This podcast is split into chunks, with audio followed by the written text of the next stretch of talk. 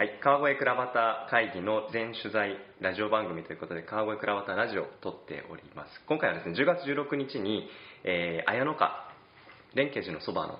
和菓子屋さんの2階で2階のカフェで開催の、えー、倉端会議第8回目になります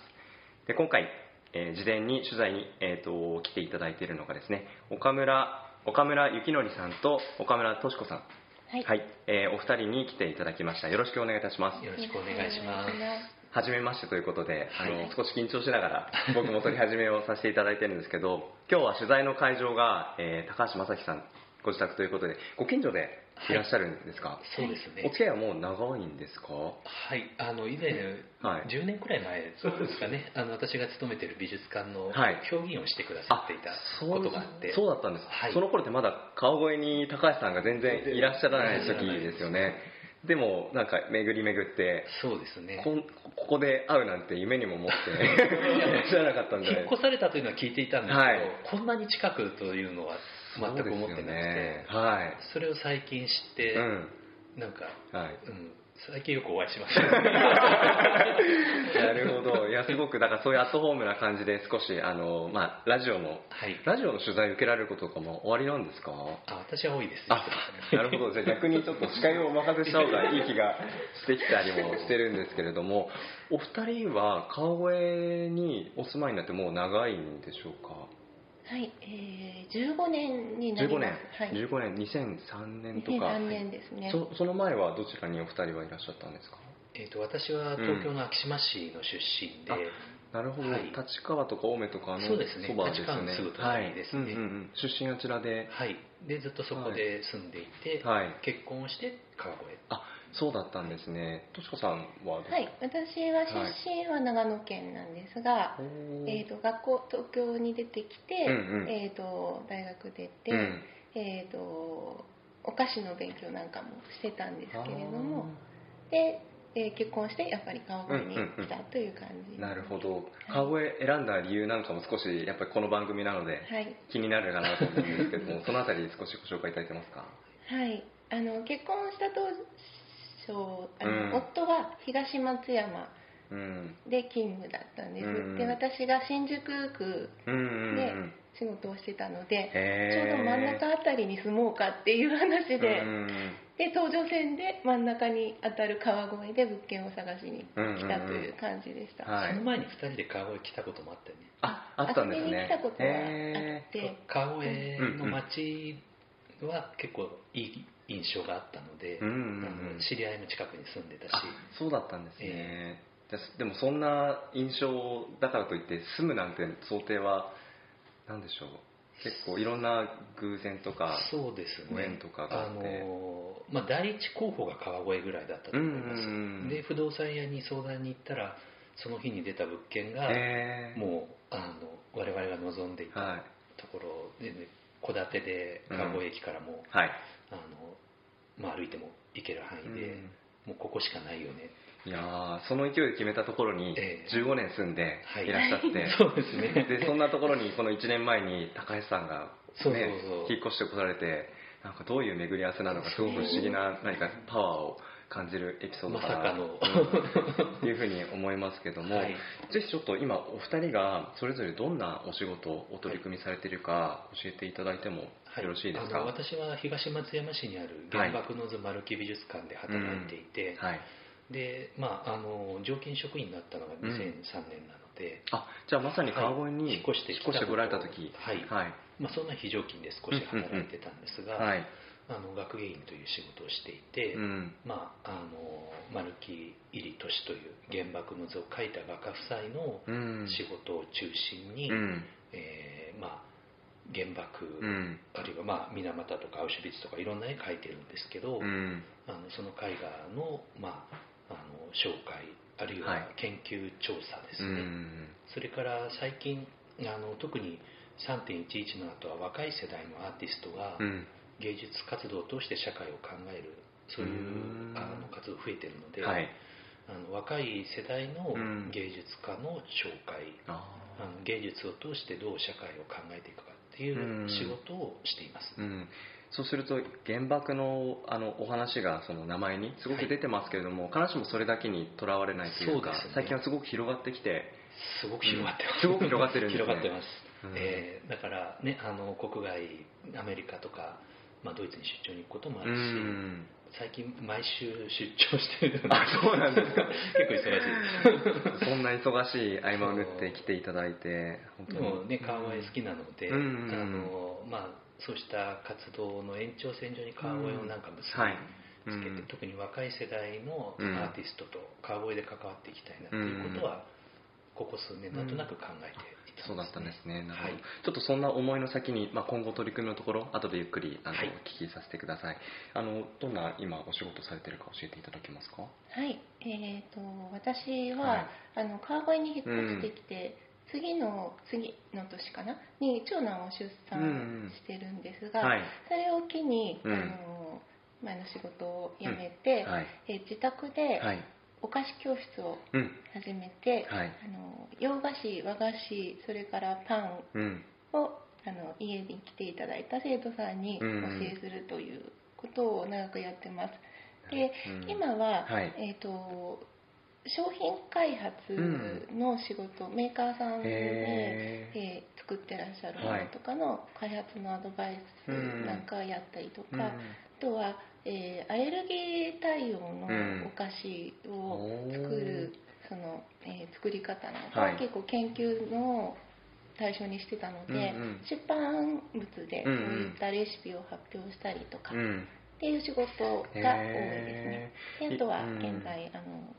専門学校の方でも教えさせていただいて、先生もやられていらっしゃるんですね、はい、そうするとご自宅でお仕事する時もあれば、はい、そういった学校でやることもあるし、はいメーカーさんの、まあ、ところに行って商品作るっていうこともあって結構いろんなところを転々と。そうですね。そうすると、はい、旦那さんも含めあのなんかすごくいろんなところに移動しながらあそうです。ね、はい、落ち着かない。落ち着かない感じで。なるほどありがとうございます。これ今日お名刺いただいてあの名刺がすごく素敵だなと思ってあのなんかおお菓子じゃないですけど少しデコレーションが綺麗な形で 小さなお菓子教室。はい。どんな思い込めてこの名前を付けられたんですか？はいそうですね、うん、あの小さなというのは自分の手の届く範囲のことをしっかりやりたいっていう気持ちをね、はい、あまり広く 広げるのではなく、あの自分の身の回りの近い方であるとか、うん、自分を頼ってあの、うん、来てくださる方とかに対して、しっかり満足していただけるようなものっていう意味でつけた名前ですね、最近はどんな方がそのご自宅の教室の方には、はい、あの来てくださってるんですか？はい。やはり主に、うん、あのお子さんをお持ちのお母さんが多いですね、うん、であの出版した本なんかを見てくださって来てくださる、はい、あのアレルギーの、えーえー、病気というかアレルギーを持っていらっしゃるお子さんのお母さんとかの相談に乗ったりとか、そういったことが多いですね。なるほど、はい、そうするとただ美味しいもそうだし、そうじゃなくてそのアレルギーとか、はい、あの制限のある子にも食べられるものってかなり幅広く作れなかったものを作れるようになって、はい、でそれを家庭に持ち帰ってもらってで美味しいっていうふうに言ってもらえる子どもの表情をまたあのこの教室に持ち帰ってくれるようなそんな生徒さんが何人かいるのかななんて想像しながら。そうですね、はい、そうだと、とても嬉しいですね、うん、ありがとうございます。でそんなお取り組みをそれぞれアートであったりお菓子であったりっていう、まあ、人の関わりがすごくある中でお仕事されてるのかなと思ったんですけど川越その町との関わり合いみたいなところでこれまでまあ小さなものないしはこれまでまだあんまりないけれども今後何かやっていきたいなみたいなのが少しあるみたいな話もちらっと聞いたんですそのあたり少しご紹介いただけますか？はい、うん、えーと、と今15年暮らした家を引っ越そうと思っていて、うん、引っ越す。それでちょっと土地を探していたところ、はい、たまたまねいい場所をご紹介いただいて、うん、でそれがあのまあ、うん、交通の便も割といいし、はい、あの地元に住んでらっしゃる方と、それから観光客、はい、両方なんか交差するような場所になりそうだなということを考えていて、お店を出そうと。自宅兼お店、はい、そうするとお二人もすごくあのいろいろなところに移動してあの世話しない感じですけど今度は入ってくる人もいて より一層なんか世話しない感じに、まあ、あのすご盛り上がりが出てきそうな、はい、そんなイメージを今お話聞きながら思ったんですけどななぜそのご自宅と何でしょうお店をセットでやろうっていうふうに思われるきっかけって何かあったんですか？はいあのー、うん、子供が3人いるんですけれどもやはり手狭になってきまして、ね、その15年住んでるお家が。なるほど、まあ、家を建てようと考えた時に、はい、やはりあの家だけを建てるっていうのは、なんて言うんでしょうね、うん、面白くないなっていう気がしたんですよね。あのやっぱり年数が経ってくればどんどん価値が下がっていくというものにどうしてもなってしまうから、であれば何かこう、そこにあることでこう地域の人とのつながりが深くなったりだとか、うん、まあ、自分たちのやってきた今までの仕事とつながるような何かをプラスした建物を建てて、そこでこう楽しんでしまいたいっていう思いが出発点になりまして。さっき、はい、あのこの小さなお菓子教室、はい、手の届く範囲のことで、はい、あの物事を進めていこうってお話コンセプトにありましたけど、パッと聞くとそれって本当に大丈夫なのとかってなんか本当にそれお家でいいのとか聞く人からするとなんかものすごく大きなことをやってるように思うんですけどそのお菓子屋さんとお家をセットにするってことは、すごく手の届くあのなんですイメージのしやすいものだったっていうことなんですかね。そうですね、うん、あの自分でやっぱりやってきた仕事を、うん。はい、あの考えてみると、うん、自分のやれることっていうのがやっぱりお菓子を何らかの形で提供するとか、それからあのそういう場所を使ってもらえるようなところを作るっていうイメージがまずは浮いた、浮かんだんですね、だからあまりこう広く大きく大々的にっていうふうには考えていないんですね、はい。ちなみにそのお話は、えーと、提案は、えーと、としこさん。そうでしたそうです、ね、それを聞いて、はい、面白いねと、まそういう話はなんとなくしていて、うん、で、ね、ただまあ、お金もないし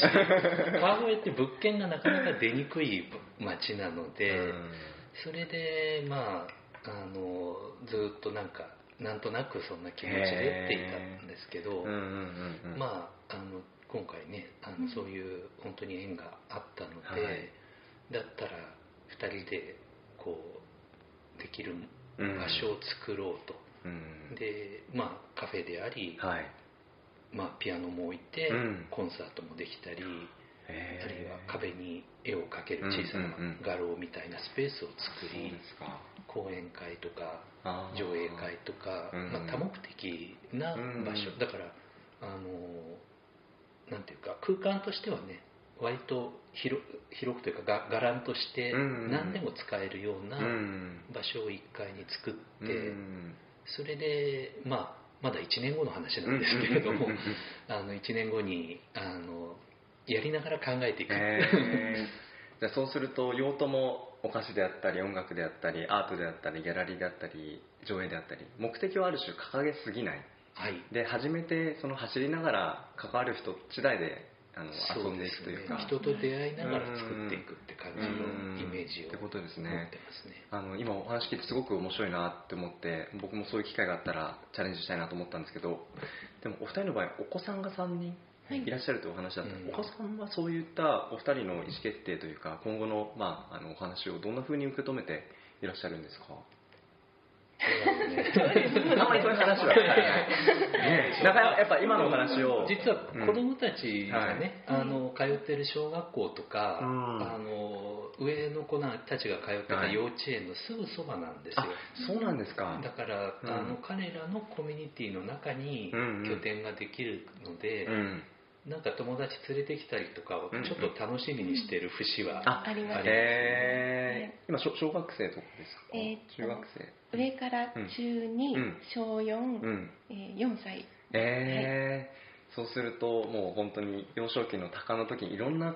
方がそこに出入りして、いろんな感性を育んでなんかどんな大人に、ね、この先育っていくか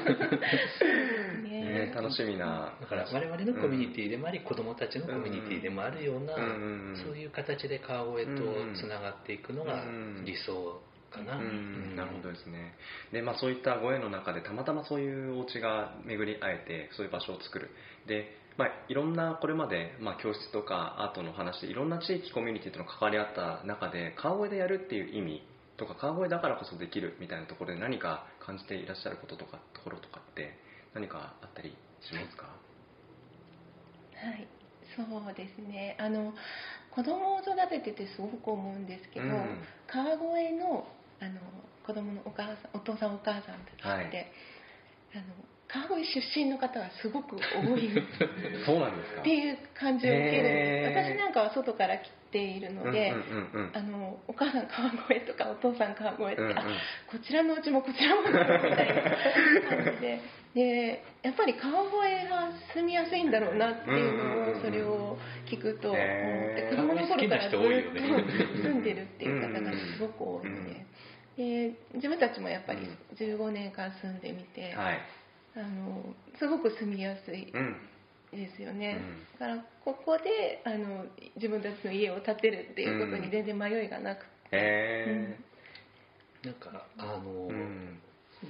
川越スカラ座っていう映画館が、うん、あの NPO になった時にも、ボランティアで結構関わってたんですけどそうなんですね。あのもともと住んでいる人たちが中心になって立ち上げたような場所に、外から入って人が人が入っても、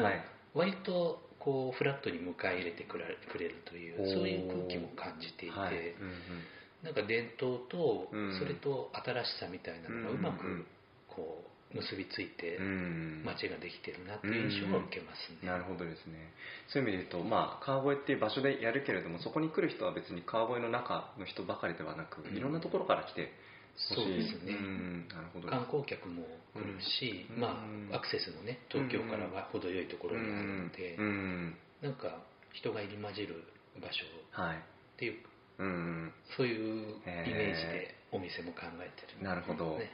でお店のことをどこまで深く聞こうかなって僕も迷いながら あのいつ聞かれるんだろうって思いながらもしかしたら聞いてるのかもしれないんですけどお名前だけ、はい、もし、はい、まあ、ないしはコンセプトなのか、はい、そのあたりストーリーを聞かせていただきたいなと、あの、うん、結構名前は悩みました、うん、でまあやっぱり土地の名前からあの連想する名前がいいかなと思っていて、うん。はい、七綿という名前を付けました。七綿七綿何語かわからないですけど、あの今度建つお店、はい、家のある場所が七曲りというあの昔の城下町で道がすごく入り組んでま、っすぐに到達できないような、そういうあの複雑な、ね、あの、はい、道の場所にあの、あるので、七曲りでも七曲がりだとなんかスナックかなんかみたいな。あれなのでなんか違う言い方ないかなと思っていろいろ調べてたら、うん、あの清少納言の枕草子の中で「七綿」とか「七和田」って読ませるんですよ。それはあのもうちょっと話長くなっちゃうんだけどあの昔のね中国の皇帝があの七曲がりに曲がった玉にあの糸を通せという難題を言った時に、あのまあ貴族のね一、人があの反対側に蜜を塗ってアリにあの紐を結んで、うん、アリにこう通させて蜜があるところにこうたどり着いて糸を通したっていう話が出てくるんですね。で、まあ、お菓子教室あお菓子のね、あのお店だし、確かに、えー、なんかそういうこう曲がりくねった道だけど、最後にちゃんとたどり着くみたいな話はいいなと、で土地の名前もいただけるので、七綿七綿はい。七綿と考えてます。なるほど。お二人で考えて、はい、考え それ聞いた時にどんなふうにあの受け止められたんですか？えーと最初は、うんえーと、LINE で送ってくれた リアルですね。どこから出てきたんだろうと思いましたけれども、うん、その由来を聞いて、うん、あその七曲りを出たところに甘いものがあるっていうのすごくいいなと思いました。なるほど、まあ、1年後にオープンが差し迫ってるということですごく楽しみだなと思ったんですけどそういう意味で言うとまだ形になってないので当日どうなんでしょう？お写真とかプレゼンテーションとか何かあなんかお見せいただきそうなものとかむしろなくそこに至るストーリーでいろいろ組んでいってお話しいただく感じですかね。そうでしょう、うん、まあ、図面見せても ねそうですよね。そうなんですよ。そのね、あの建物自体はね、高橋さんが紹介してくださって。そうですかそうですか。あの低燃費住宅でっていう、それも我々がやろうと思ってるお店とすごくコンセプトが合うので、あの低燃費住宅のノウハウを生かしたお店というのもきっと見どころになってくるとは思うんですね。まあ、そうした話で高橋さんとちょっとつながってもいいのかなという気もしていますね。まあ、毎回その3名の方それぞれ違う形でお話をしていただくんですけど今回まあそういった関わりもあるので緩く、あのね、それぞれお話しいただきながらクロスしてお話しいただくもなかなかそうです、ね、どんなところにあの、えー、ビビッときてあのそういう住宅を作ろうっていうふうに思ったのかとか、うん、そこの部分とか面白いんじゃないかなというふうに思いますね。倉端会議の話をほとんどあの事前お伝えなく今日取り始めていて、はい、ここまで来てしまってあの本当にお付き合いいただいてありがたいなと 思ったんですけど倉端会議に対して何か印象とか できました？まだ参加してないので。そうですね。でもなんか川越らしいと思います、あ本当ですか、うん、すごく川越らしい取り組みで、うん。はい。でなんかそうやって人と人とがつながる街なんだなっていうのは、うん、あの、うん、すごく感じてますね。つながった先に何があるかって何もないかもしれないんですけど、うん、でもつながるってところに何かあの新しい価値を感じてくださる方がたくさんいるといいなと思ってやってるんでそういうふうに言っていただくと本当に力になり ます。ありがとうございます。じゃあ今月ですね、えーと、10月の16日火曜日の、えー、7時30分から、はい、連携寺のそばの綾乃花さんで開催になりますので、はい、お聞きの皆さんどうぞご都合合わせの上お越しいただけたらと思いますでは岡村さんどうぞよろしくお願いいたします。はい、よろしくお願いします。ありがとうございました。ありがとうございました